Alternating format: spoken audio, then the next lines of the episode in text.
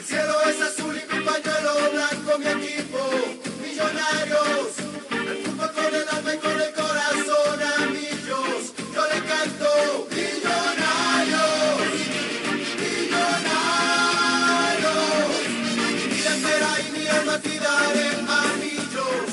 Bem-vindo, bem-vinda, amigo e amiga do meu, do seu, do nosso time de botão. Me chamo Leandro Amin, estou ao lado de Paulo Júnior. A gente vai falar de seis anos, diz aqui o começo do nosso roteiro, enquanto a gente ouve o hino do Milionários, clube colombiano, clube que veste azul na Colômbia, não são exatamente seis anos de Eldorado. Mas a história contando que começa um ano antes, termina um ano depois, sempre tem né? Sempre tem aquele rebotinho, sempre tem aquele rescaldo. A gente vai contar uma história aqui de mais ou menos seis anos, um pouquinho mais de meia década. A gente está desembarcando na Colômbia, um dos países que Paulo Júnior, um grande viajador, ainda não fez. Tudo bem, Pauleta? Dari, Leandro e a mim, um abraço para quem segue o meu time de botão. Vamos nessa, né? Colômbia que coincidimos, e não só a gente, né? Muitos dos nossos amigos e amigas, muita gente tem um carinho muito especial pelo futebol colombiano, pelo número de jogadores que já nos presenteou, ainda que seja uma seleção de poucas glórias, né? É, poucos grandes momentos. E talvez voltar lá para trás, falar desse, desse momento que você traz no roteiro de hoje, nos ajuda a entender um pouco também por que, que talvez institucionalmente as coisas demoraram um pouco mais para pegar na Colômbia em relação a outros países aqui da América do Sul. Vamos nessa, legal demais falar da Colômbia. Mandar um abraço para o nosso amigo Douglas, que vez ou outra esbarro nas noites de Copa Libertadores no nosso querido bar Sol e Sombra aqui no centro de São Paulo, que ficou muito feliz quando eu disse para ele que o roteiro que Leandro e a mim estava aprontando era sobre o Eldorado no futebol colombiano. Vamos nessa. E é muita história, uma história com muitas camadas. Você conhece o meu time de botão, sabe que a gente não tem problema com o tempo. A gente faz programas de uma hora e meia, se for preciso, de duas horas, se for preciso, e de uma hora, quando é o caso de uma hora. Mas a gente não tem, a gente nunca, nunca tem a pretensão de fechar a história completa. E a história do Eldorado colombiano é a história, é uma história que acontece com muitas ramificações. Né? Em cada cidade tem um universo à parte acontecendo, então não dá para a gente contar tudo, tudo, tudo, mas a gente vai contar uh, muito da essência do que aconteceu naquele período na Colômbia, um momento sui generis para o futebol.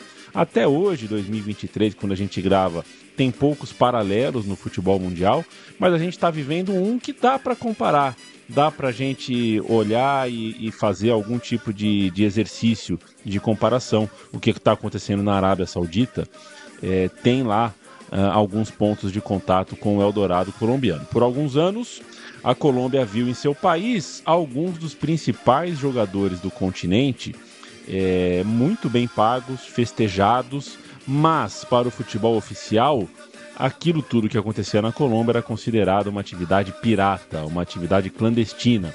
E o meu time de botão vai contar essa história paralela, a história paralela àquela que aconteceu, por exemplo, ao mesmo tempo, fim dos anos 40, começo dos anos 50, no Maracanã, em 1950, enquanto a gente via a final da Copa do Mundo entre Brasil e Uruguai, o futebol da Colômbia rolava paralelamente aos desejos da FIFA e a tudo que se uh, propunha no futebol coletivo do mundo. Uh, a gente vai caminhar até 1954, também ano de Copa do Mundo, quando Hungria e Alemanha fazem a final da Copa da FIFA e a Colômbia é o país que nesse período driblou a FIFA ou foi expulso de campo pela FIFA, digamos assim. E eu vou fazer antes da gente começar a contar a história mesmo, né, Paulo? Fazer só uma observação.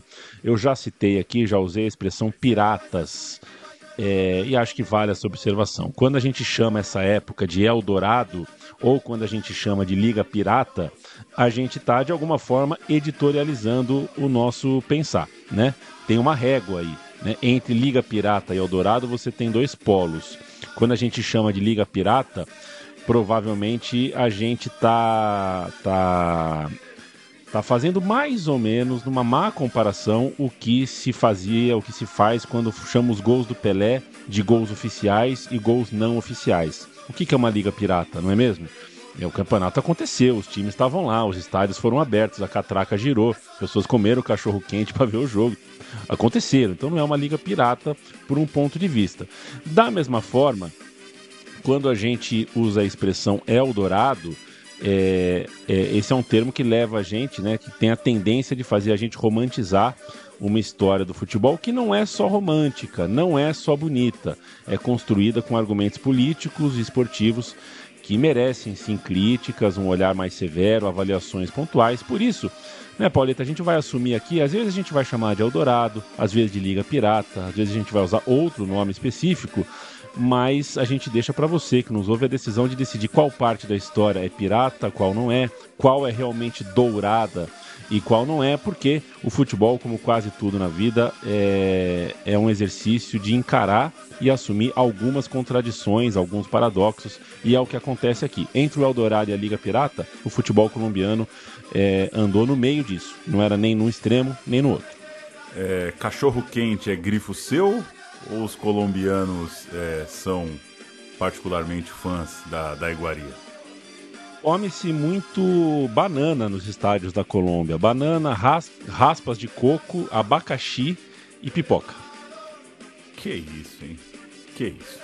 Vamos que vamos. O futebol colombiano começou, claro, amador, né? Barranquilha, a, cida, é, é a cidade mãe, é tida como a cidade ali da origem, de onde os ingleses chegaram no começo do século passado com a bola, com as regras, coisa e tal, e a partir dali se espalha a prática do futebol por todo o mapa, por todo o país, atingindo as grandes cidades. Lá pelos anos 10, 20 do século passado, os clubes até hoje tradicionais passaram a existir e ainda não tinha uma competição nacional, apenas uma vida regional entre seus times, até aí mais ou menos o que a gente conhece aqui no Brasil, né? Lá para 1910, 1920, os pequenos campeonatos regionais pegando. A Federação Colombiana, de fato, foi criada em 1924, mas ela só foi se filiar à FIFA em 36, ou seja, depois já das Olimpíadas, das Copas do Mundo. É por isso que você não vê né, a Colômbia nas primeiras Copas e também é, não tem Colômbia naquelas edições de Copa América anteriores a esse período. A institucionalização, digamos assim, é um pouco mais tarde. Paulo, é, é, que mal lhe pergunte, né? Já que é, eu citei a Arábia Saudita, qual é a tua sensação, fazendo um parênteses aqui, antes da gente tocar o roteiro, qual é a tua sensação com tudo que tem acontecido? A gente está em agosto de 23, com tudo que tem acontecido com essa coisa da Arábia Saudita, né? Porque, por um lado, há quem comemore, eu acredito que o nosso amigo Douglas, a quem você já mandou um abraço, eu mando outro é, deve sentir assim: ah, Europa, tá vendo como é que é para um sul-americano perder jogador jovem, perder jogador no auge, para o futebol é, que não é o nosso? Né? Por um lado, tem uma certa vingança. Mas por outro lado, a gente está gravando agora às quatro e meia da tarde e está tendo jogo do Campeonato Árabe. E isso está repercutindo no Twitter, isso está repercutindo no, no Instagram. As pessoas estão falando sobre. E eu não quero falar sobre Campeonato Árabe, né? É, esse Eldorado árabe é, te incomoda muito ou pouco? Olha, primeiro eu acho, eu tendo a, a, pensar que os resultados esportivos são irrelevantes, né? É, do mesmo jeito que quantas pessoas sabem se o Cosmos do Pelé foi campeão ou não, se o Kashima Antlers do Zico foi campeão ou não, é, quem foi campeão na China? Mano Menezes, é, Scolari, o Hulk foi campeão na China, é, não, não é uma coisa que importa tanto. Claro, pessoalmente para os caras eles vão dizer que importa. É claro que ninguém entra em campo para perder, mas acho que essa é uma coisa que, que me chama atenção. Acho que está se valorizando muito a competitividade da liga, sendo que não é isso que vai abastecer o legado desses jogadores. É, se o Neymar fizer 8 gols ou 40 gols na Liga da Arábia Saudita, não me parece que muda muito o que ele vai ter deixado para o futebol se a carreira dele terminar por lá, por exemplo. Não acho que dá para você ficar muito grande, nem dá para você diminuir o, o seu tamanho na prateleira da bola por conta dessa ida à Arábia Saudita. Segundo ponto, que a gente vive um momento de, né, é, como especialistas têm falado, o jogador é o novo player nessa jogada do futebol, né? O cara move as torcidas. Então, outra coisa que me chama atenção é que, pelo menos né, na minha humilde visão daqui, não faz tanta diferença o time que os caras estão indo jogar. E acho que tratar isso com muita é, firmeza, pô, como é que vai montar o time, quem é que joga, né? Saiu a notícia que o técnico não quer muito o Benzema, que loucura, né? É, o técnico de um time da Arábia Saudita achar que o Benzema não cabe no time dele, enfim. Então acho que as, é, é eu acho que as conotações esportivas estão sendo levadas a sério demais. Essa é a minha visão de momento. Tudo bem, são profissionais, estão pagando, vão lá, não é uma questão de um, um julgamento de valor pessoal. Mas acho que dá para relativizar, não precisa, não precisa fazer é, é, prancheta tática de como vai jogar é, um time montado dessa maneira sob essa circunstância. De resto, eu, é, eu fico com o começo da tua fala. Eu acho que é bom também para a Europa, que sempre se achou a elite do futebol e em alguns parâmetros, claro que ela tem razão, porque ela consegue levar os principais jogadores. É bom para dar uma chacoalhada também, né? É, talvez os caras não gostam tanto da Premier League porque a transmissão é bonitinha, porque os números nas camisas são padronizados, porque o cara, é, porque houve uma limpeza é, social e, e, e, de outros caráteres também na, nos estádios, na arquibancada. Enfim, talvez é bom também para a Europa perceber que é, não é por causa disso que os caras vão para lá necessariamente, né? O encanto custa dinheiro. Por muito dinheiro eles conseguiram gerar esse encanto nas periferias do futebol.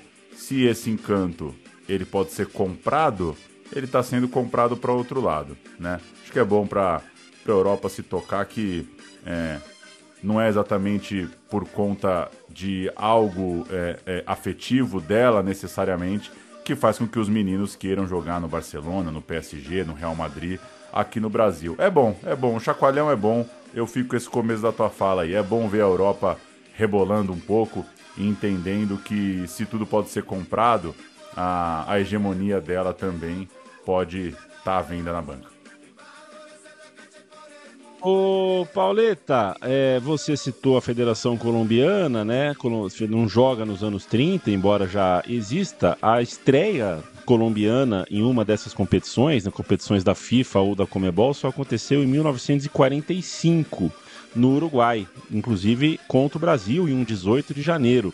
O jogo foi Brasil 3 a 0, gols de Jorginho, que não é aquele, Heleno de Freitas e Jaime de Almeida, que não é o Jaime de Almeida, que foi técnico do Flamengo por, né, por muito tempo. Não é o Jaime, né? Esse é o Jaime de Almeida, é, que também jogou por muito tempo no Flamengo, mas é outro. O Flamengo tem dois grandes Jaimes de Almeida na história, veja você.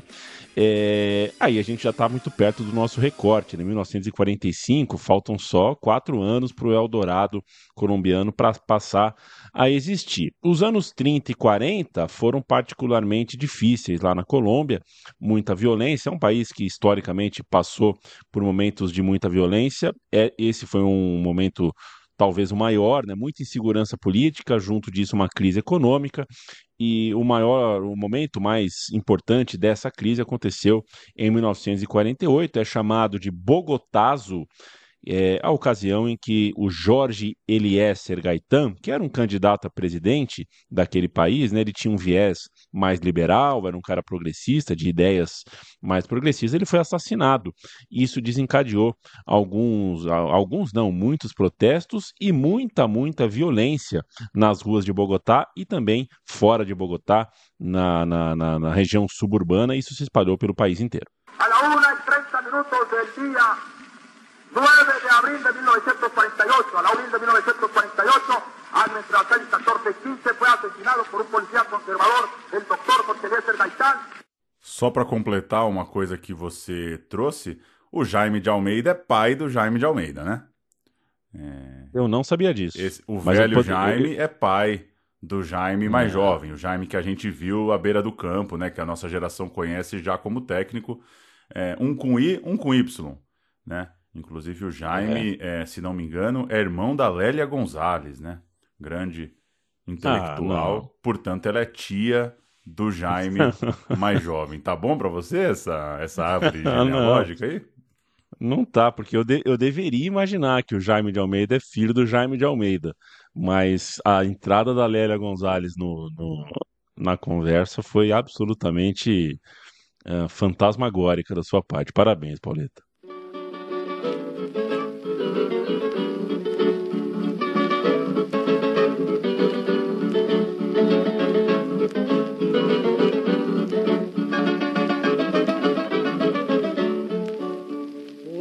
Del río que pasa hacia el valle de fresco veredor. ¿Cuántas veces salir a su casa a besar de sus labios la flor? E foi esse assassinato que abriu as portas para uma década de violência sem igual lá na Colômbia, uma década conhecida justamente por esse nome, La Violência, sem meias palavras, é, estima-se entre 130 e 300 mil mortes ligadas a esse momento de briga política brutal. E olha só, enquanto tudo isso acontecia, o futebol colombiano vivia exatamente seu tempo dourado. É impossível né, não estranhar a festa no meio da violência que ia devastando as cidades, as periferias, as grandes metrópoles, em especial Bogotá, é, e tirava a vida de muitas pessoas por questões políticas. Então, o Eldorado do futebol colombiano negociando a tensão, disputando, contrastando inclusive com essa realidade muito violenta nas ruas.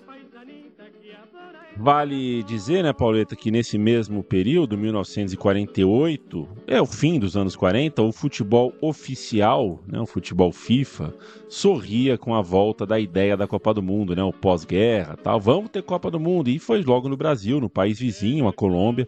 É, o Brasil já estava se organizando, o torneio já tinha seu planejamento de estádios, né? O Maracanã já estava no plano, já estava ali no jeito, sendo construído, sendo erguido. E é impossível, portanto, não fazer também essa comparação, entre, esse contraste né, entre o futebol do mundo, aquele que se reencontrava no pós-guerra e jogaria uma Copa no Brasil, e o futebol colombiano, que após o assassinato do político Gaetan em abril de 48, teve é, teve muitas respostas violentas, é verdade. O que mais teve foi, foi violência naquele país naqueles anos. Mas umas respostas eram políticas e a resposta esportiva era uma resposta política, mas travestida de social, travestida de esportiva. Estava na hora de criar um campeonato nacional de futebol. A Colômbia começou a tentar resolver é, é, aquele problema de brutalidade, de violência, né? pelo menos a, a, a, a brutalidade narrativa, jogando bola. Vamos fazer um campeonato nacional de futebol.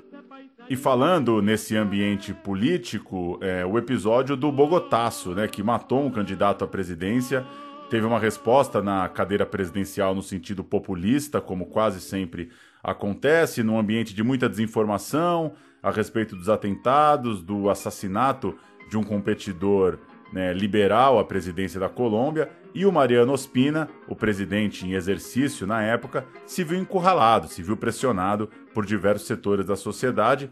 Políticas sociais começaram a ganhar carimbo e aval, e só dois meses depois desse assassinato, o futebol ganhou seu agrado com a criação do Campeonato Colombiano, portanto, a primeira edição ficaria ali para 1948.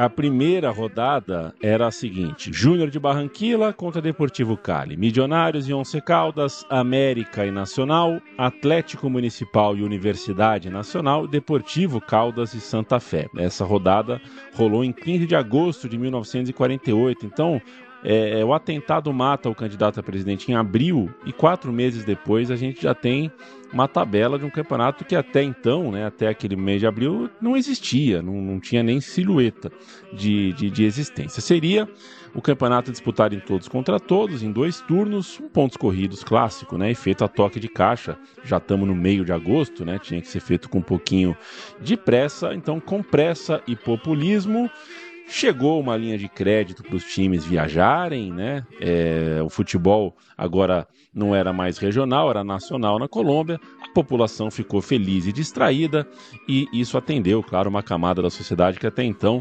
era pouco ouvida. Que a gente viu em quase todos os países do nosso continente. Aqui no Brasil a gente se acostumou a chamar de pão e circo, né? E com o futebol nos tempos da ditadura, aqui nos anos 70, a gente também criou um campeonato brasileiro em 71, pouco depois do, do AI-5, né?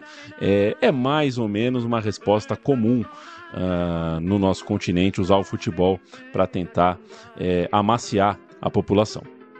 E rolou a bola nessa primeira rodada que você já cantou e o primeiro gol da história do Campeonato Colombiano foi de Serna, batendo pênalti. Olha mais é, casos de família por aí. Serna, avô do volante Serna, esse que a gente conheceu Batia, em campo hein? muito. Como bateu Nossa. o Serna, a gente viu ganhar a Libertadores com o Boca Juniors em 2000. 18 rodadas depois, Santa Fé bateu o campeão e entre os destaques daquele time, o Gaviria, goleiro da equipe campeã, que pegou seis pênaltis em sete cobranças.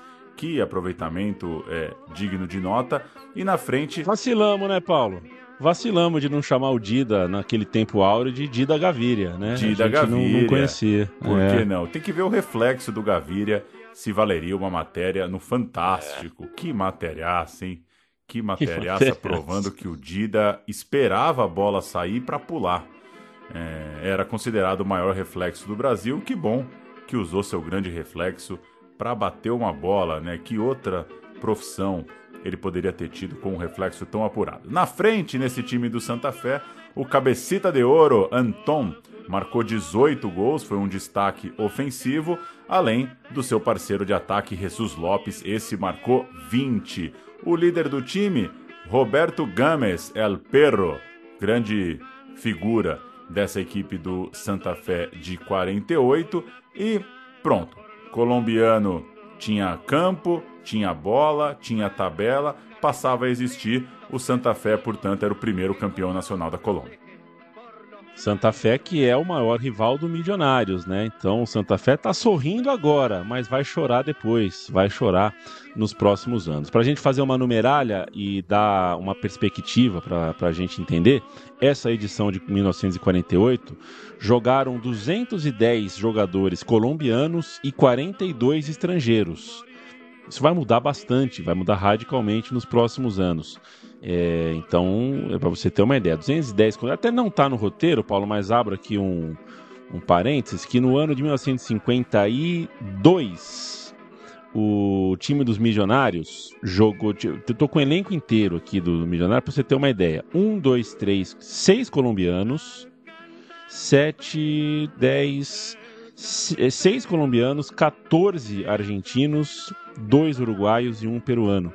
Então, é, é, é, mudou radicalmente. 42 estrangeiros e 210 colombianos em 48. E embora o país estivesse em chamas, o campeonato aconteceu com alguma normalidade.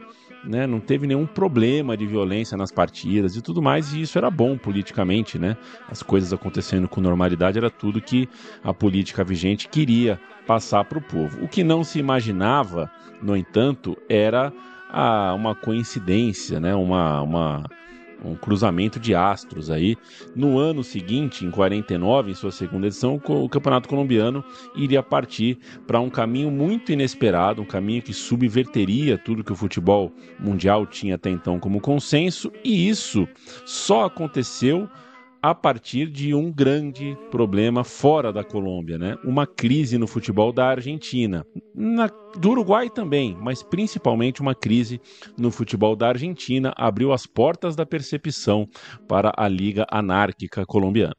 Pois é, na década de 30, enquanto a Colômbia então não está nem filiada à FIFA, países como Brasil e Argentina começam a mudar as suas relações com os atletas, começam a aderir ao profissionalismo, momento de né, é, ruptura para vários clubes, crise para outros, entendimento para outras associações, agremiações por aí. Claro, não foi um processo automático de adesão e de prática. E na Argentina, lá em 48, as reminiscências de um profissionalismo meio esburacado acabaram chegando num ponto de saturação. Em novembro de 48, o futebol argentino entra em greve, seus jogadores é, profissionalizados, sindicalizados, bem organizados, queriam mais voz, queriam tomar decisões, queriam os direitos trabalhistas, queriam, por exemplo, participar dos lucros das rendas dos jogos. E aí, nesse bolo de reivindicações, o futebol acabou parando parcialmente. Os grevistas pararam o campeonato, pararam o andamento normal do futebol na Argentina até maio de 49. Dá seis meses aí sem bola. E nesse tempo todo foi feito contato com o futebol colombiano, que estava querendo festa, estava querendo novidade, estava querendo, claro, talento para distrair sua população e para fazer seu campeonato pegar. O campeonato argentino de 48, que se não me falha a memória, detesto essa, né? Mas quer dizer, detesto não, acho que numa conversa honesta ou não me falha a memória, tá perdoado, né? Acho que foi o Independiente que foi o campeão de 48 posso ou foi o Independente ou foi o Racing, acho que foi o Independente. O campeonato acabou às moscas, né, porque jogadores amadores foram colocados em campo no lugar dos grevistas e isso tirou o interesse do público e da crônica, então estádios vazios, pouca importância para as partidas. E tinha a questão que não era possível se transferir para fora do país, porque a lei do passe ainda era muito rígida, né? não permitia uma transferência é, para fora do país, a não ser em casos muito específicos. É, no caso de, de, aceite de dinheiro e tudo mais, que não, os grevistas não se enquadravam nisso. Mas o futebol colombiano, e aí está o pulo do gato, né, Pauleto? O futebol colombiano não estava contemplado por lei do passe alguma, porque o futebol colombiano não queria saber de lei alguma, não queria obedecer regra nenhuma.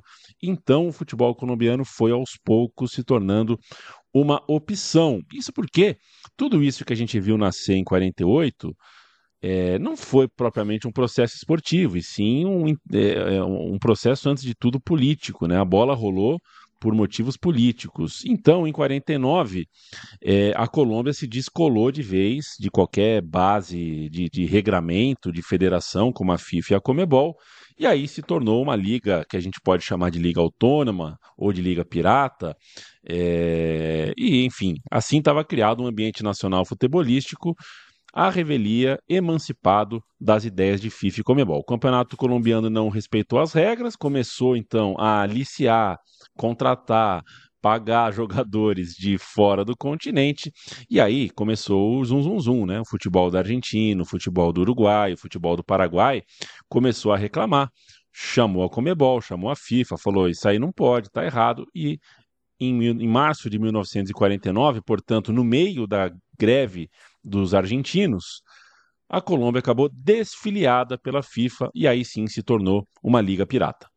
Era a tempestade perfeita, né? Craques argentinos querendo jogar bola, clubes colombianos precisando de estrelas e sem precisar pagar pelos passes, eles podiam oferecer ótimos salários, né? Coisa muito maior do que eles recebiam em seus países e aí então começa um êxodo de forma agressiva. A Argentina em crise com seus jogadores desiste até da Copa do Mundo de 1950 aqui no Brasil e a Colômbia passa então a viver seu Eldorado, a revelia, claro, de Comebol, de FIFA, de qualquer lei, se tornando ali uma ilha mesmo, né? A parte dos vizinhos e dos outros países sul-americanos.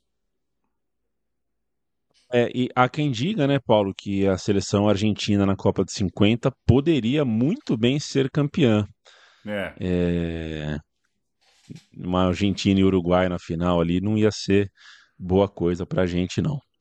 Adolfo Pederneira, um histórico jogador do River Plate, atacante pelo lado do campo, tinha 30 anos recém-completos e foi o primeiro peixe grande a assinar com o futebol colombiano em 10 de junho de 1949. Ele deixou o Huracan, ele era um histórico jogador do River Plate, mas estava ah, emprestado ao Huracan e foi vestir a camisa azul do Milionários, clube que tinha sido criado pouco anos antes. O Milionários não fez parte dos anos 10, 20 e 30 do futebol colombiano, mas estava na capital, Bogotá, com toda a pinta de se tornar um time popular. Ele é tão importante, o Pederneira, para aquele momento, que ele está muito marcado como jogador, mas também como técnico. E ele é, mesclou funções, né? Ele foi atleta e técnico em alguns momentos do ano de 51, por exemplo, e depois virou só técnico. Essa carreira de técnico do Pederneira também é, diz muito respeito ao futebol colombiano como um todo, já que o Pederneira foi técnico da seleção da Colômbia, quando a Colômbia joga a sua primeira Copa do Mundo, em 62, é o Pederneira que é o técnico, né? ele treina o time em 61 e 62. Além de tudo, Perdeneira era um dos líderes sindicais, não apenas um craque de bola. Eu vou poupar o Paulo Júnior de me, me explicar como jogava a Colômbia de 62, treinada pelo Pederneira. No lugar disso, vamos fazer um sobe-som aqui com a TV Argentina. Quando o Pederneira morreu, a TV Argentina fez é, lá a sua homenagem. Vamos ouvir um pouquinho dos adjetivos é, separados para o Pederneira. El año 1933. El maestro Adolfo Pedernera honró la vida caminando con ese porte. Estará siempre con nosotros, más allá de que caprichosamente dicen que se fue a jugar con las estrellas. Si él es una estrella, si él fue siempre una estrella. Adolfo Pedernera, maestro, genio. Un padre que da consejo más que un padre es un amigo.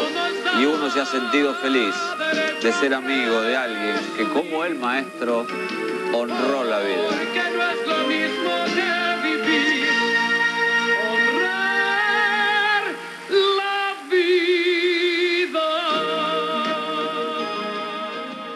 Temos dicas a partir do Milionários do Pederneira, que ficou conhecido como o Balé Azul. Que belo apelido, hein? Pela fluidez do futebol, é, até porque o Pederneira, apelidado de El Frentudo, era um driblador muito liso, muito arisco, era um cara é, ofensivo de um futebol vistoso demais. E já veterano, experiente, Pederneira fez 81 jogos e marcou 33 gols pelo clube, abrindo caminho aí outro outro legado dele para além dessa figura como jogador, como treinador, para abrir, caminho no clube para um outro grande nome que chegava de fora, Alfredo Di Stefano, somente isso, aos 23 anos, jogador que o mundo já estava de olho, já espiava com atenção, deixou o River Plate também para ir jogar na Colômbia com Pederneira e Di Stefano, já estava claro que o Milionários era o grande investidor daquele momento. Não é pouca coisa, né?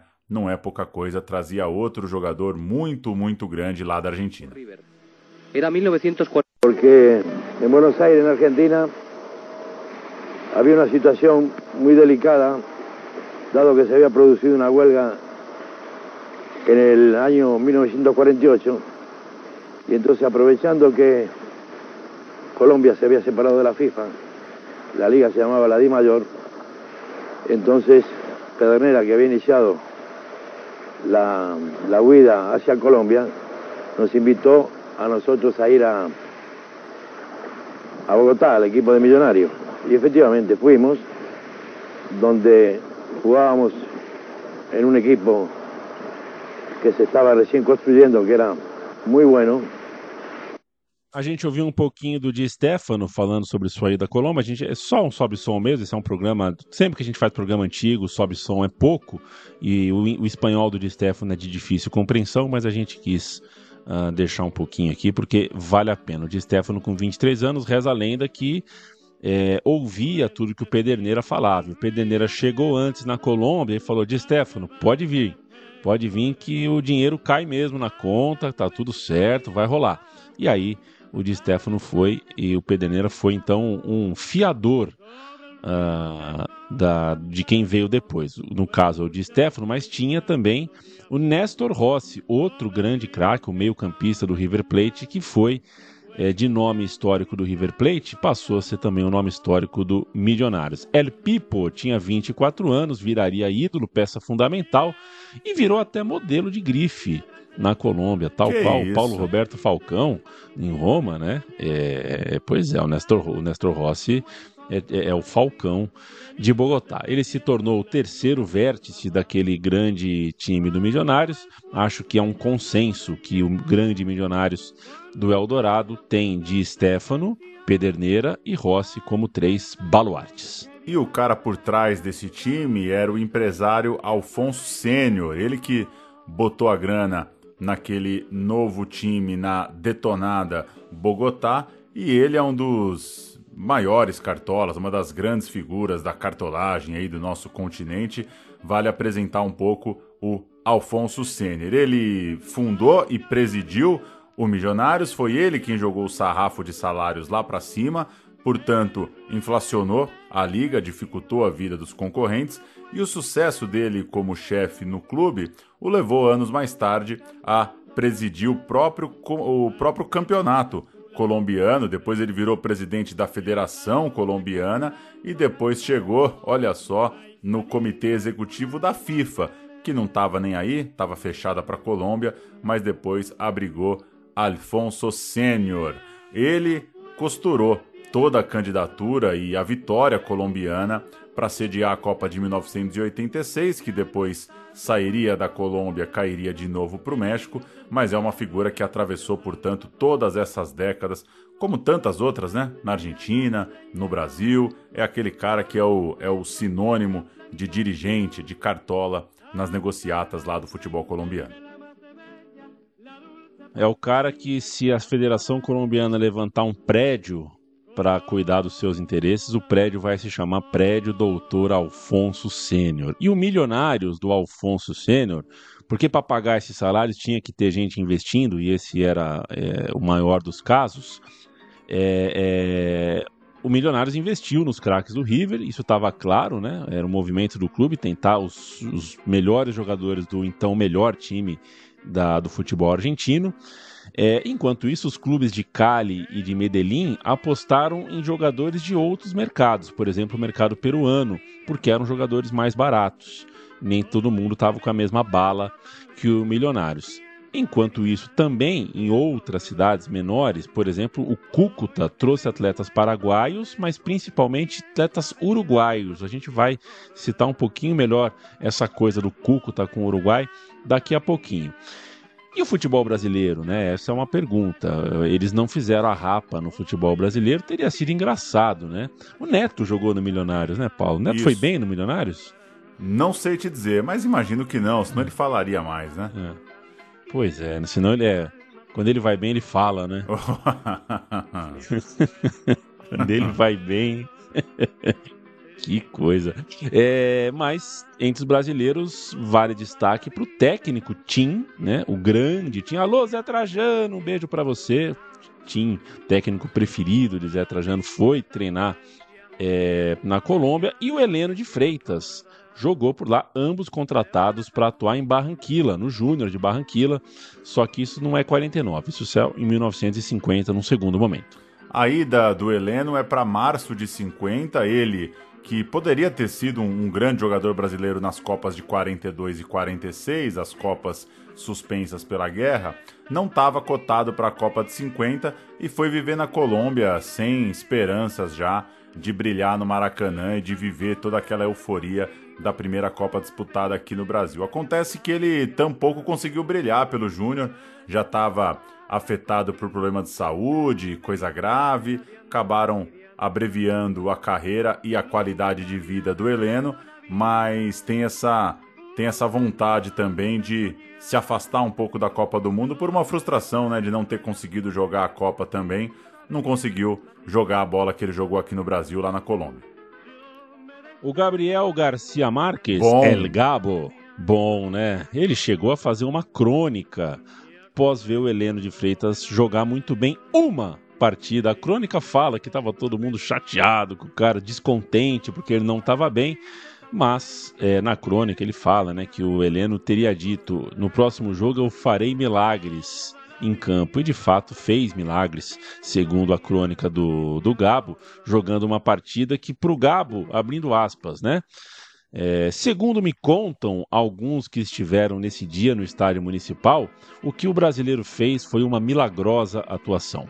Praticamente, disseram, o doutor de Freitas, que deve ser um bom advogado, redigiu nesta tarde com os pés memórias e sentenças judiciais, não apenas em português e espanhol alternadamente, mas também citações de Justiniano no mais puro latim clássico deve ter feito uma grande fumaça o Heleno de Freitas nesse dia, mas a sua passagem não foi boa pelo futebol colombiano.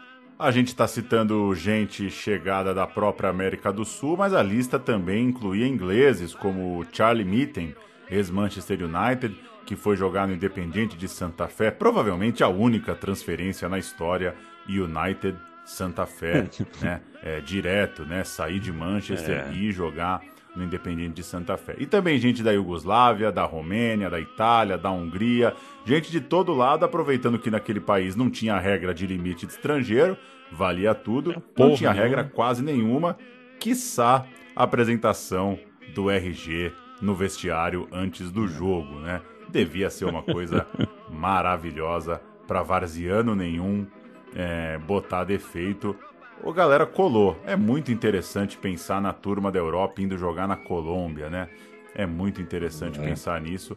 A coisa tava rolando. E essa liga colombiana teve um campeão previsível em 49. Deu o time do Balé Azul, o time do Pederneira, do Di Stefano, ganhou a taça com 20 vitórias, 4 empates e só duas derrotas. O mais maluco é que o Deportivo Cali fez a mesma campanha e aí empatados em pontos, eles tiveram que fazer um duelo desempate, melhor de três para esse jogo. Quem ganhar duas leva. Se precisasse do terceiro jogo, ele cairia num campo neutro. Na ida, em Cali, deu Milionários, 1 a 0 gol do Pederneira cobrando pênalti. Quem sofreu o pênalti? De Stefano. Nada. No jogo. Foi nada? Nada. Aliás, os europeus, é, é, que me desculpem, né, mas chegaram na Colômbia e viram que os números das camisas não eram padrões, né? Não estava padronizado, não. É, ainda não era assim que funcionava aqui e ainda não é. No jogo 2, o Milionários vencia a partida no intervalo, ganhou o primeiro tempo por 2 a 1 mas perdeu o Rossi expulso no começo da etapa final. O Rossi saiu no tapa com o jogador do, do Deportivo Cali, o Lopes. É uma briga que teve até invasão de campo, a torcida invadiu o campo também na disposição de brigar, mas no fim o juiz expulsou só o jogador do Milionários. Isso eu sou contra. E aí, é, na treta tem que ser um de cada, né? Não, treta de jogador, a torcida não pode entrar. Não pode, é, isso aí é, isso aí é patifaria, mas eu acho que quando saiu, quando sai de, tá um acordo tácito, saiu de controle, trocou tabefe, é um de cada lado ou dois de cada lado, pô. É, o que, que o Rossi fez que o Lopes não tinha, não faria, sabe? Sei lá. É, o fato é O que duro é organizar, né? Que é dois pra cada lado, né? mesmo- é, Fazer Pois é, duplinhas, espalhar duplinhas pelo, pelo campo, de repente.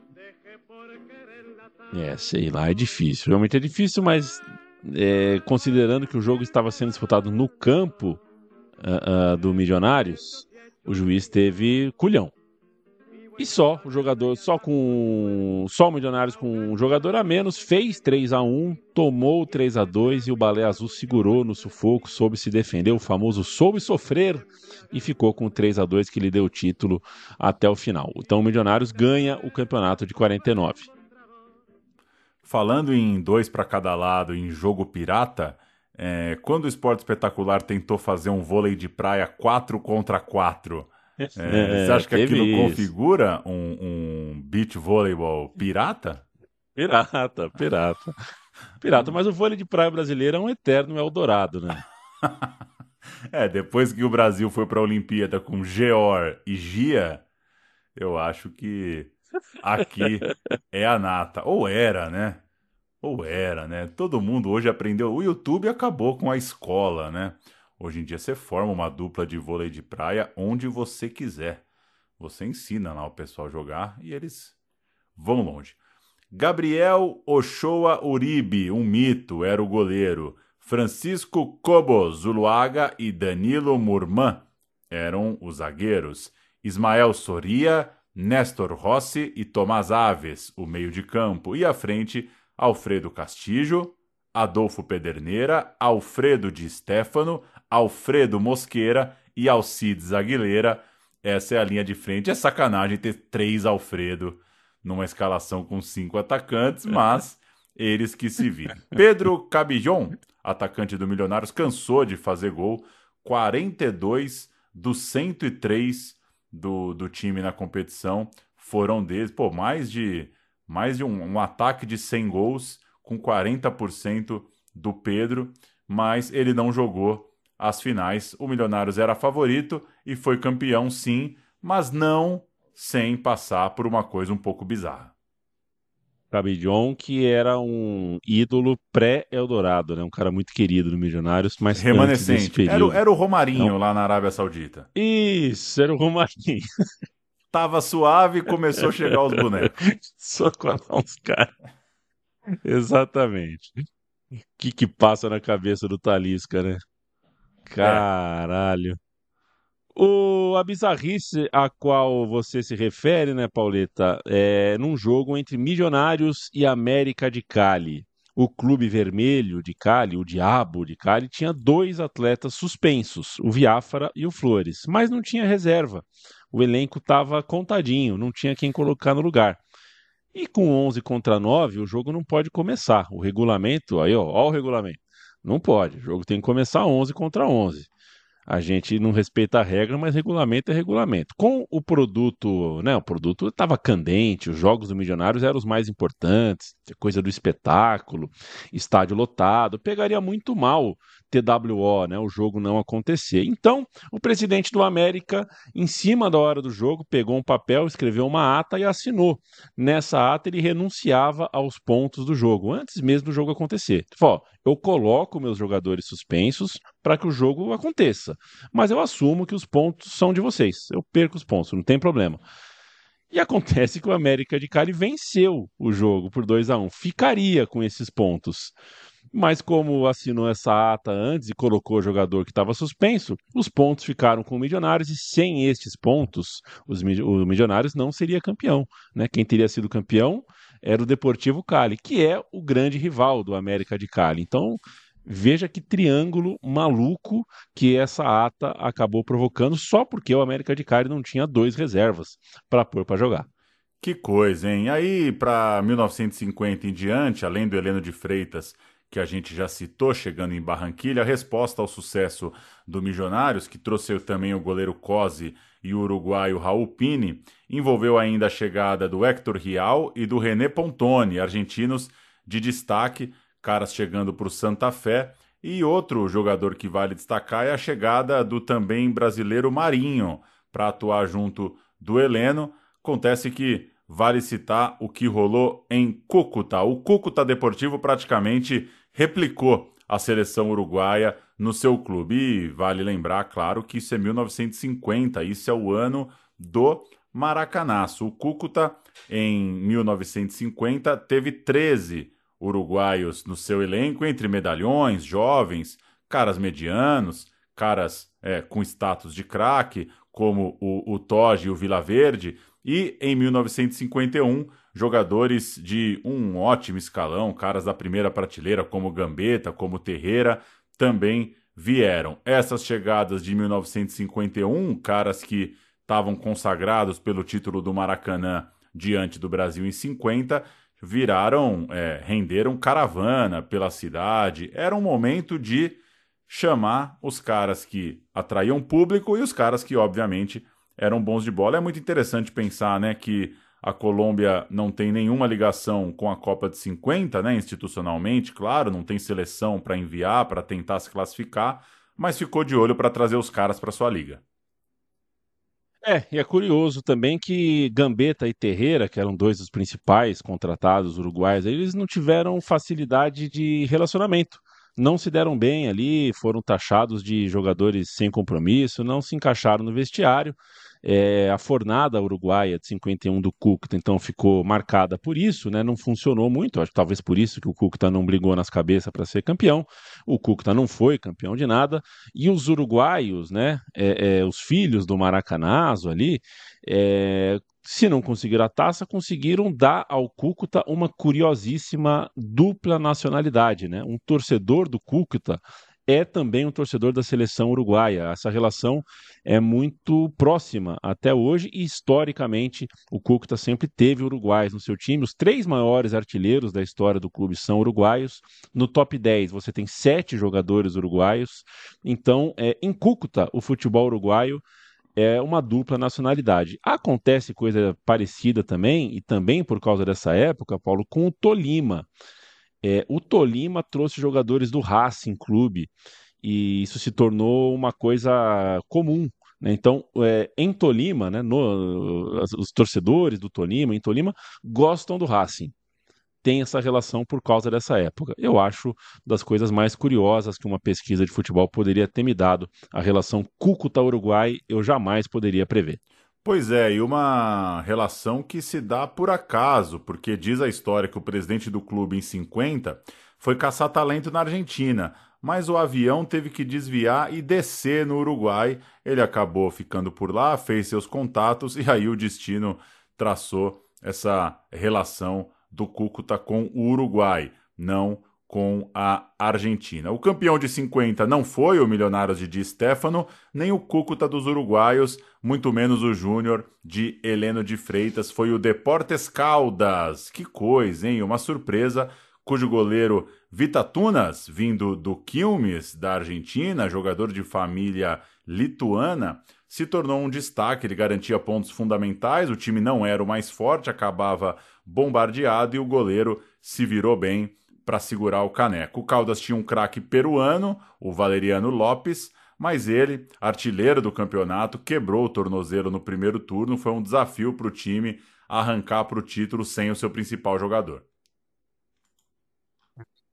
um parênteses, né? Deportes Caldas, tem o Once Caldas, já existia o Once Caldas. Hoje é, tá hoje tem a fusão, né? Hoje os nomes se fundiram, hoje é o Once Caldas. Na época tinha os dois, é uma trama um pouco complexa. Então o Deportes Caldas hoje pode ser considerado parte né, o Once Caldas que a gente conhece hoje é parte do espólio, né? Pegou o espólio do Deportes Caldas, mas na época tinha os dois times tá? Então tem o Deportes Caldas, tem o Once Caldas. O sucesso do Caldas era uma surpresa que tormentava os favoritos, né? O Milionários não aceitava nada diferente de um título, então estava incrédulo com a perda da liderança, demitiu o técnico, e é aí que o Pederneira passa a ter dupla função, a ser jogador e treinador. Alô, Rudi Gullit, cadê você?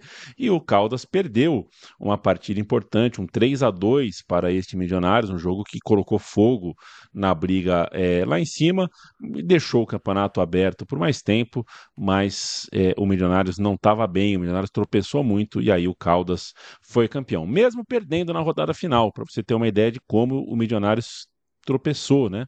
Na, tempo, na rodada final, o Caldas perde para o Deportivo Cali por 3 a 2 deixa o Milionários com a faca e o queijo na mão, mas aí o Milionários tropeça diante do Júnior de Barranquilla na mesma rodada e perde a chance de ser campeão. O título do Caldas foi a única vez no Eldorado que o campeão não foi o Milionários. Isso significa que a gente em breve vai contar sobre um tricampeonato do Balé Azul. Não sem antes fazer um sobe-som do Deportes Caldas, campeão, campeão colombiano. Tristezas que producen las circunstancias de triunfos y derrotas. 1950 fue importante para la zona cafetera. El equipo del alma, el Once Caldas, logra su primera victoria.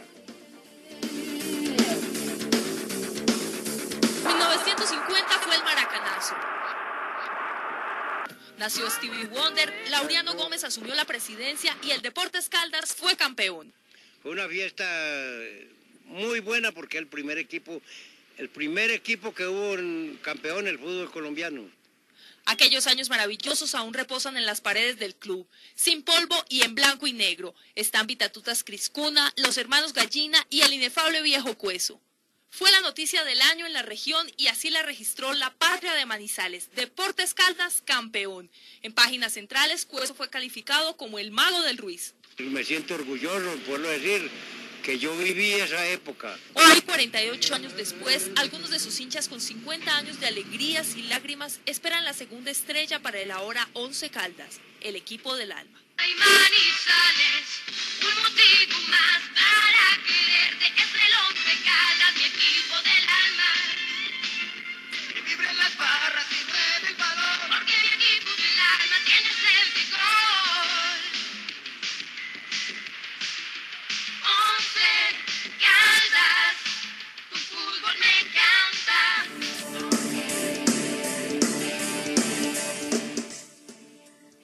Pois é, Entre como você 1950 disse, quem surpreendeu, 1960. surpreendeu. Acaba a festa 51, 52, 53, tricampeonato consecutivo para o Milionários. 1951 é o ano em que se assina o Pacto de Lima, FIFA e Comebol agem e essa farra de atletas comprados meio sem legislação tem que parar. O acordo dá três anos de carência, ou seja, a regra diz que em outubro de 54 todos os jogadores têm que voltar para os clubes e para os países de onde foram tirados. O que é muito interessante, porque três anos na carreira de um jogador é bastante coisa. Né? Na prática, os times que perderam os atletas teriam que encarar como se tivesse sido um empréstimo, digamos, forçado, claro, e não remunerado, porque eles não ganharam por aquilo. Então, em 51, meio que o Eldorado já tinha data para acabar. É um certo choque de realidade. Olha, as coisas não vão durar assim para sempre. Daqui três anos alguma coisa vai acontecer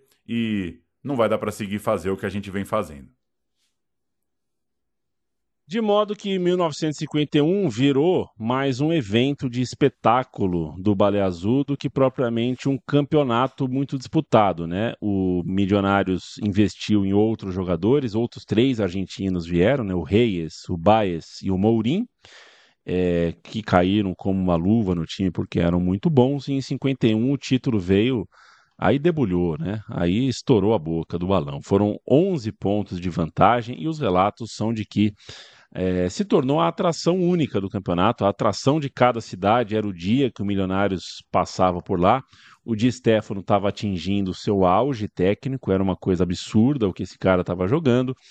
E diante de um futebol tão vistoso do Balé Azul, o que se viu para o ano seguinte, em 52, foi mais do que uma campanha pelo bicolombiano. Né? O Milionários passa a ser um time que ganha áreas até de diplomacia, né? Porque é um time que vai fazer excursões amistosas, joga no exterior, recebe times de fora para enfrentar, um time que desperta esse interesse uh, do futebol do, de fora. É, é um modelo de negócio que seria replicado depois com intensidade maior pelo Santos do Pelé, né? entre outros muitos clubes que acharam com, com as excursões uma forma de pagar suas contas. O Milionários foi mais ou menos pioneiro nessa atividade. Ainda sobre o título de 51, o time passou 21 jogos invicto. A taça foi erguida do jeito mais doce nos pontos corridos, né? 2 de outubro, um clássico capitalino, vitória por 5 a 1 sobre o Santa Fé, três gols de Di Stefano, um gol de Pederneira e um gol de Baez, um trio que conseguiu marcar, somando né, os gols dos três, 74 vezes na liga. São cinco gols argentinos na goleada por 5 a 1 Aliás, o Di Stefano terminou o campeonato com 34 jogos e 32 gols. Muito, muito alta a média do Di Stefano. Destaque curioso da campanha foi a vitória sobre o Deportivo Cali, no qual um desses 32 gols do Di Stefano acabou sendo marcado de forma polêmica e o time de Cali, indignado com o juiz, abandonou o gramado em protesto. Uma das passagens desse título de 51. Passando para 52, vale registrar que antes do campeonato começar, o Milionários foi convidado para um quadrangular em homenagem aos 50 anos do Real Madrid. Que moral, hein? É, e que coisa, né? O Real Madrid chamando então os piratas? Como é. assim, né? Enfiou 4 a 2 nos merengues, dois gols do Di Stefano e ele começava ali, claro, a ser uma obsessão de vez para o clube lá da Espanha. Ninguém faz dois gols é, no Real Madrid e passa impune a vontade do Real Madrid de contratar todo mundo. Ali é um marco, né? Ali é de fato uma confirmação de que o Di Stefano jogava mesmo muita bola. Vamos ter um sobe-som, né? Real Madrid 2, Milionários da Colômbia 4. Se celebran las bodas de oro del Real Madrid. Entre los actos conmemorativos, el partido que enfrenta al Real Madrid y al Millonarios de Bogotá descubre ante los madrileños a un extraordinario jugador, el argentino Alfredo Di Stéfano. A pesar del día frío y lluvioso, más de 60.000 personas presencian el partido. A los 18 minutos de juego, Pedernera obtiene el primer tanto para su equipo.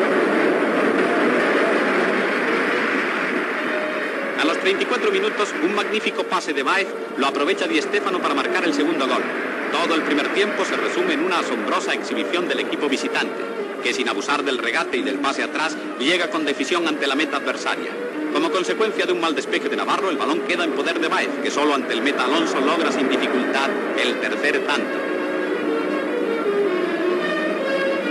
A los seis minutos de la segunda parte, Di Stéfano de un tiro raso bate la portería local por cuarta vez.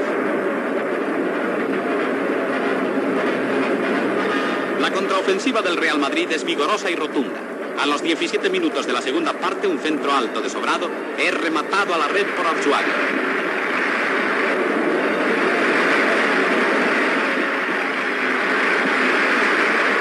Minutos antes de terminar el encuentro, Sobrado aprovecha una confusión ante la meta de Corsi y logra el segundo gol para el Madrid.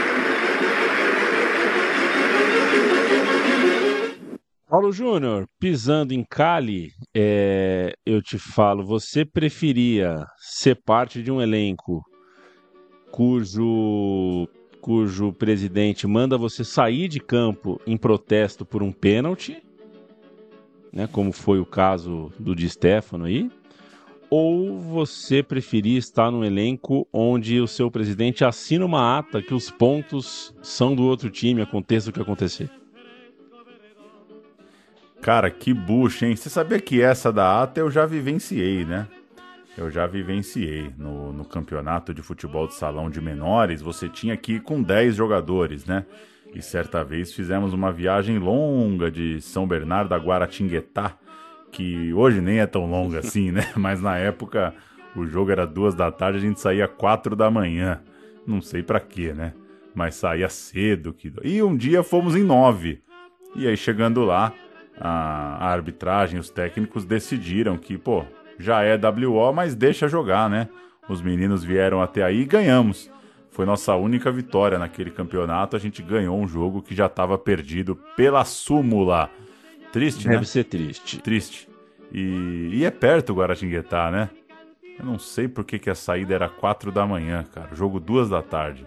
Mas parecia longe, longe. Estas viagens, não para Guaratinguetá, que o Milionários fazia, mas viagens para outros rincões do mundo, para Madrid, por exemplo, era um reflexo imediato do que aconteceu no Pacto de Lima, algo que, que né, quando a Comebol se reuniu é, na capital peruana para falar sobre o que acontecia na Colômbia, era também um reflexo dos esforços que o futebol colombiano aplicava para limpar a sua barra. Né? O futebol colombiano estava tava sujo no, no pedaço aí, então queria melhorar a sua imagem.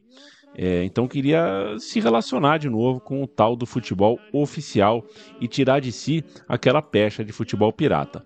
Da mesma forma, o Milionários jogou a pequena Copa do Mundo daquele ano, perdeu inclusive um jogo para o Botafogo, o campeão foi o Real Madrid, é, e o Real Madrid tomou um couro em casa, né? Perdeu do Milionários em casa. É, eles deram um jeito, acharam espaço na agenda para vir para a Colômbia, depois vir para Caracas, queriam enfrentar o Milionário de qualquer jeito, com sede de revanche, mas voltaram a perder duas vezes é, no nosso continente, na Colômbia, para o Balé Azul. Outro clube que participou dessa, desse fubá todo aí foi o Flamengo. O Flamengo pintou em Bogotá para fazer uma excursão em 52. Adivinha, tomou couro também.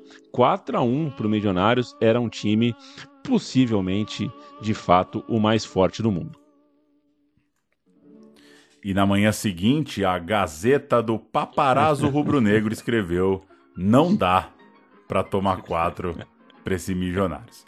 Olhando para o campeonato colombiano, rodada 19, o Milionário seguia invicto, fez 5 a 0 no Pereira para virar líder, depois fez 6 a 0 no seu rival Santa Fé, em jogo que foi o único do Pederneira como jogador na campanha. Ele fez um gol olímpico na ocasião, depois voltou a ser só técnico a partir da rodada seguinte. É mole, o cara faz um gol olímpico e na rodada seguinte ele não se escala, né? Ele é o próprio técnico, ele se sacou e ficou só com um boné. Tem um jogo chave no começo do retorno contra o Cali, poderia mudar a liderança e um duelo ainda é, marcado pelo abandono do campo de um ano antes, como a gente contou, deu Milionários 2 a 1 um jogo que o goleiro Cosi bateu um pênalti e se tornou o primeiro goleiro a fazer gol na Colômbia. Aí foi só correr para a taça e corajoso, hein? Eu não sabia que nos anos 50 tinha goleiro indo bater pênalti. Essa foi uma surpresa aqui do seu roteiro. Imagina imagina o pessoal pensando e se defendem e o gol tá É. vazio lá atrás, né? É, deve ter sido um cara corajoso, o Cosi, para bancar, né? para chamar essa resposta. Agora, pode ser o único título da história do futebol mundial onde dois goleiros fizeram gol. Não sei se tem outro, porque o Cosi fez o gol, né, de pênalti que você acabou de citar, mas teve outra parada. É, o goleiro reserva do time, que é um goleiro histórico, né, um dos maiores ídolos ali da época, o Uribe, é, ele, bom, não tinha, né, o Cosi era o titular, ele foi escalado num jogo na linha, foi escalado como atacante na rodada 28, Milionário 7, Bucaramanga 1. E não é que o cara fez um gol? O Uribe fez um gol. Isso Né? não se faz. Loucura. Isso dá treta. Pôr o goleiro na linha é tiração. Tiração. É falta de respeito com o Bucaramanga. que, que, né, que não tinha, né, não, não tinha os, os, Eldorado dólares, não tava bombando. Mas você não põe o goleiro reserva, o Bosco, o Roger, né? Você não põe o cara pra fazer um gol num 7 a 1 né? Achei, achei uma atitude soberba É. do Milionários. O, o, então, tava com roupa de jogador de linha, mas é um goleiro que fez gol. Então, dois gols de goleiro na competição e gols de goleiro à parte. O Di Stefano seguiu marcando os seus gols, seus caminhões de gols, mas ele estava em compasso de, de- de despedida, né, Pauleta? Porque é, ainda que ninguém soubesse disso na época, já estava rolando um movimento debaixo da água ali. O seu último jogo no estádio do Milionários, que foi um jogo já campeão, né, o jogo das faixas, como a gente gosta de falar, foi um 4 a 0 no Júnior de Barranquilla. Ele marcou um golzinho. Foi a sua despedida em casa. E o seu último jogo pelo Campeonato Nacional foi em Itagüí. O Nacional de Medellín estava precisando de moeda, de dinheiro, vendeu o mando de campo, já tinha isso, hein? Foi parar em Itagüí. É, e levou o Milionários para lá, porque sabia que ia lotar o estádio, porque o Milionários era uma atração, e esse sim seria o último jogo do de Stefano no Eldorado colombiano vestindo azul. A saída do Di Stefano, que aconteceu é, assim que a gente entrou em 1953, é, foi o sinal de alerta para todo mundo. Né? Começa 53, o Milionários joga a pequena Copa do Mundo e dessa vez ganha, o jogo em Caracas, né? a competição em Caracas. E o Milionários faz 6 a 0 4 a 0 5 a 1 aí faz 4 a 0 de novo. É uma coisa absurda. A campanha do Milionários é uma coisa absurda. E aí, cara, aí não teve jeito. Aí o Di Stefano ficou na marca do pênalti para ter que ir embora mais cedo. Pois é, e o tamanho, né? é, esse, esse destaque todo, o tamanho destaque te- deve ter, claro, acelerado a ida do Di Stefano para o Real Madrid. Real Madrid abriu os cofres, quis pagar muito para o time colombiano. A transferência se tornou é, inevitável, né? Aqueles múltiplos confrontos entre os times e o alto nível de futebol mostrado por ele no começo de 53. E o Milionários ganhou também em 53, mesmo sem a sua flecha loira, né? Mas quem perdeu foi o futebol colombiano, claro, muito além do Pacto de Lima. A saída do Di Stefano, de certa forma, era uma senha, né? Era um aviso para mais jogadores começarem a adiantar suas partidas. O Eldorado não tinha mais argumentos para segurar as suas estrelas, né? Se a coisa já tinha prazo para acabar, acaba que a saída do Di Stefano é um marco, né? O, o, o- o melhor de todos está indo embora, a coisa está desandando, o auge está passando. Uma coisa que a gente não explicou sobre o Pacto de Lima, né, é que tinha. é, é, a Colômbia talvez não aceitasse é, o Pacto de Lima se não fosse a pressão nos jogadores, né? Porque quando a FIFA eh, faz ali, a Comebol, colocam que os jogadores a partir de 54 têm que voltar para os seus clubes, é sob pena de não poderem mais atuar em nenhum lugar do mundo, né? Então, pro Di Stefano ali com 26 anos, é isso. É. Ou eu volto e aceito essa porra e volto, ou vou ter que jogar na Colômbia o resto da vida e vir um jogador clandestino pro resto da vida. Então, o Di Stefano já sabia que voltaria, acabou voltando um pouco antes pro futebol mundo, digamos assim. É igual quando a gente fala basquete FIBA, né? Basquete NBA, basquete FIBA. A NBA é uma espécie de Eldorado do basquete até hoje, né? Até o tempo de jogo é diferente, tem regra diferente, os caras ganham uma grana louca, lá pode fumar maconha. A NBA é diferente, né? A NBA é diferente. Vem aí a Copa do Mundo de basquete, hein, Pauleta? Se quiser, eu te ligo pra te acordar amanhã. Tem 5 da manhã, tem Itália e Angola, tá? A gente tá eternamente preso nesse fuso horário aí pra, pra tudo agora? O que, que aconteceu? Te mudou é, pro Japão? É, vai ter que fazer isso, porque o dinheiro tá lá, né? Se bem que o campeonato árabe tá sendo É. jogado aí de boa num horário bom pra nós, né?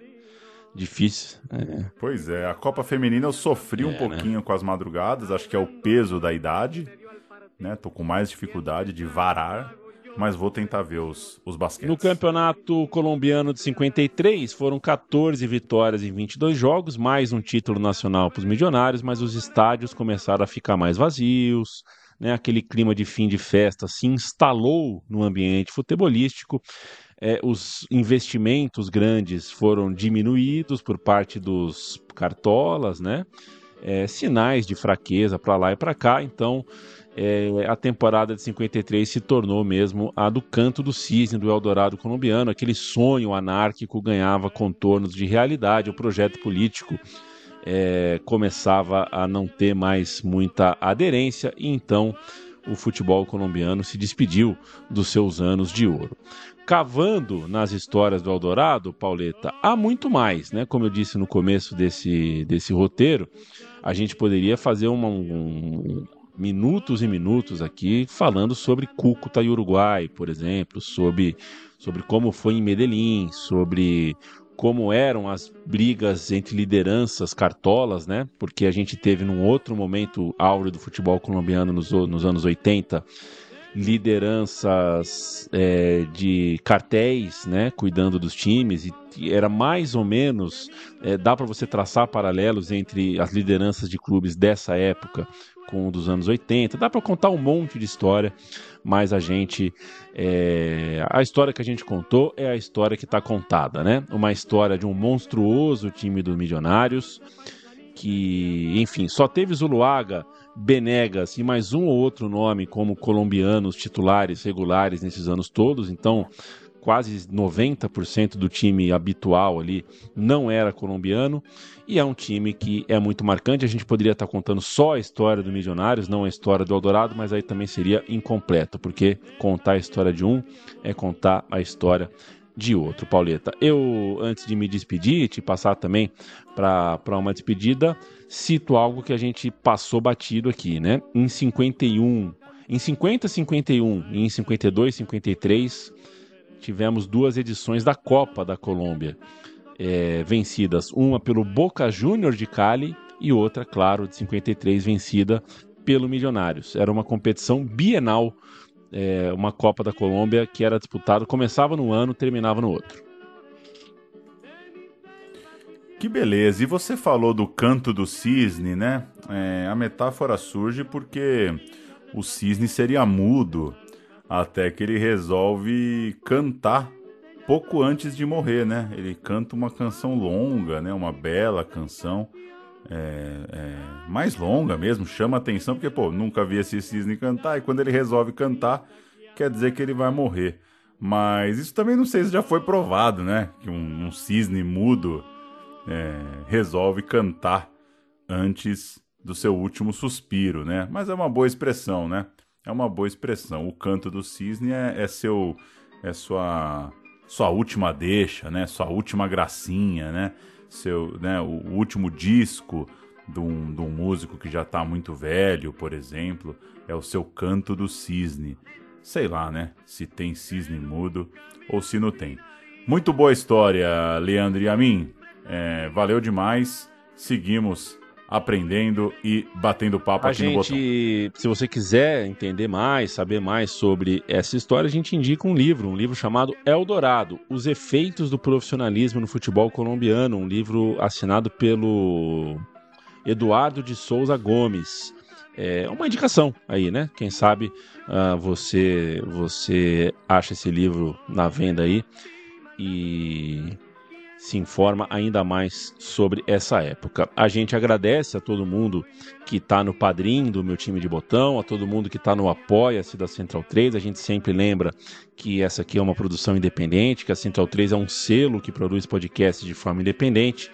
Tudo isso leva bastante tempo, a gente faz com muita dedicação, com muito carinho, é, mas a gente precisa achar é, maneiras alternativas de se financiar e a gente agradece a todo mundo que de alguma forma nos ajuda, seja com os financiamentos, seja é, é, é, passando, né? Passando o nosso podcast para as pessoas, o famoso boca a boca do podcast, que nos deixa muito grato também. Beijo e abraço, até daqui duas semanas. Você tem 10 anos aí de arquivo, se quiser ouvir outro programa novo, é, fique à vontade. Novo para você, né? Porque os programas são é, já gravados, mas são 10 anos. Certamente algum episódio você ainda não ouviu e gostará de ouvir. Beijo, Pauleta! Valeu!